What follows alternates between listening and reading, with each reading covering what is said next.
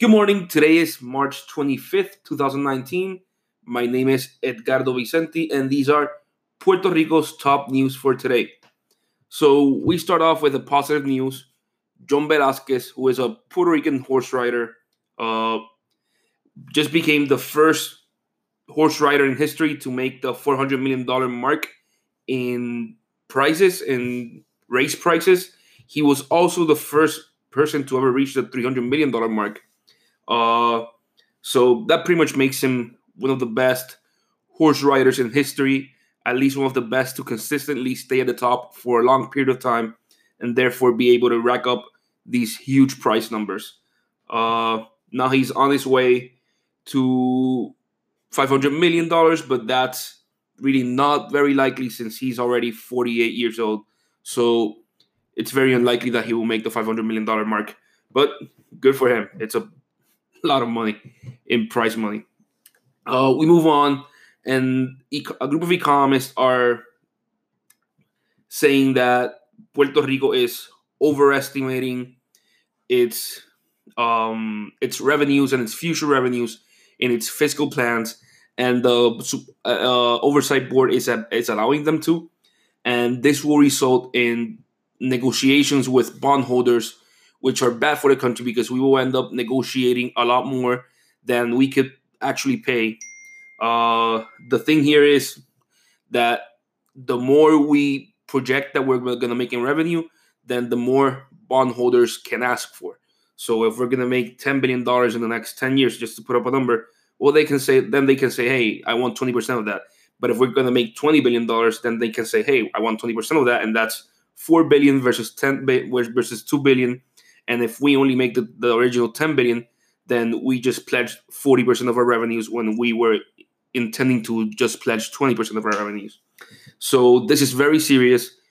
Jay has been talking about this a whole lot. I have been talking about this a whole lot in my podcast, uh, Economia con Calle, uh, because this is very important.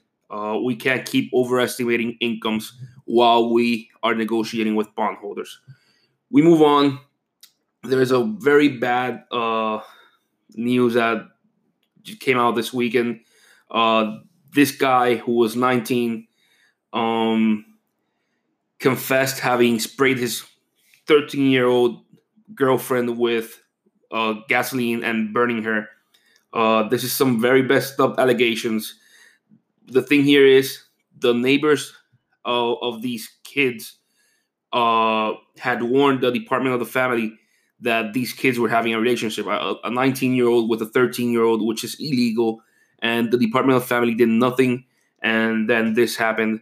Um, so so yeah uh, some very sad news there. Uh, we move on.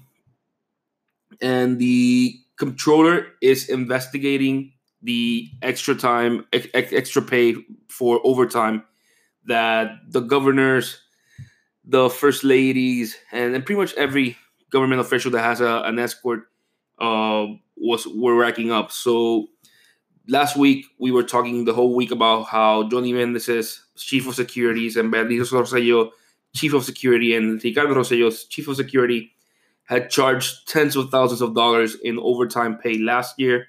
And so now the controller is looking into this, investigating.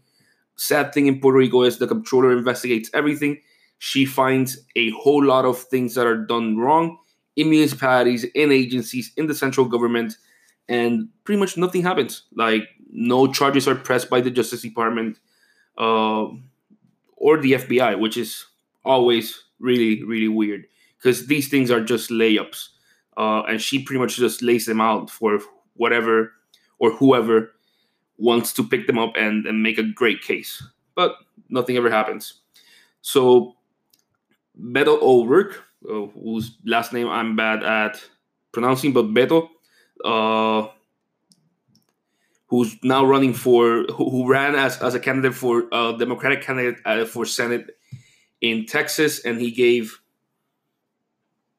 uh, a very, very good campaign. He almost won Texas as a senator, which is honestly impressive. Uh, he is now endorsing Puerto Rico for statehood this is very important for Puerto Rico because he, a large a large portion of the country wants statehood, and this means that Beto is actually looking into Puerto Rican interest and saying, "Hey, uh, I want to get inserted into into the conversation and and talk about Puerto Rico."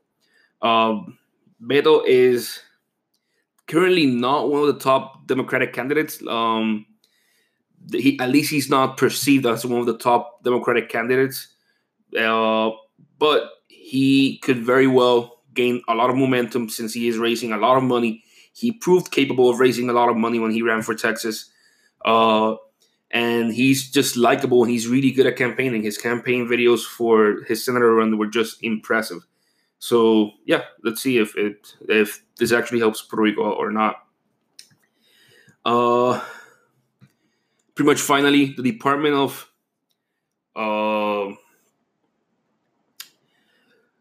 Recursos Ambientales, uh, Natural Resources, is looking into AES, which is the plant, the energy plant in in, in Guayama that has all uh, that's always been on the news because of the coal and uh,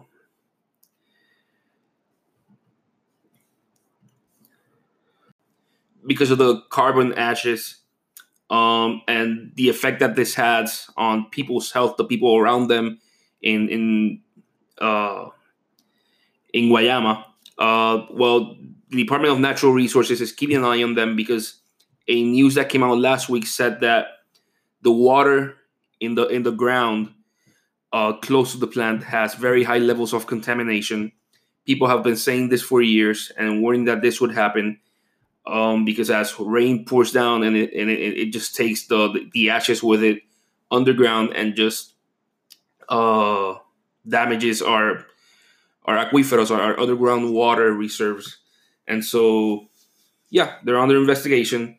Let's see if this leads to something there's been a bunch of protests over the years for the past four years over this plan. They've tried to close it down, uh, but nothing has happened. So yeah, we'll see. And actually, now this is the last one. Uh, our our waste dumps, our, our trash dumps, have four years left of life. This is very serious because Puerto Rico uh, produces a whole lot of trash. We do nothing with it. We don't recycle. Uh, burning it is really bad for the environment, so we don't do it. We're, we're an island and we live of having a healthy ecosystem for tourism. So there's really little burning, if anything, going on. Pretty much no recycling going on. And well, uh, now the current waste dumps places that we have only have four years left of life. Maria was part of what pushed us over the edge. Uh, they were they, they were still in in, the, in rapid decline, but Maria just produced so much waste, so much garbage uh, that yeah, it just took our dumps over the edge. Uh, these were Puerto Rico's top news. Rob Gronkowski retired, which is really sad. It's not a Puerto Rican news, but yeah, that's really sad just seeing him stop playing football. It, it, it, I hope he at least gets into commentating or something like that because he's a fun guy. Uh, see you tomorrow.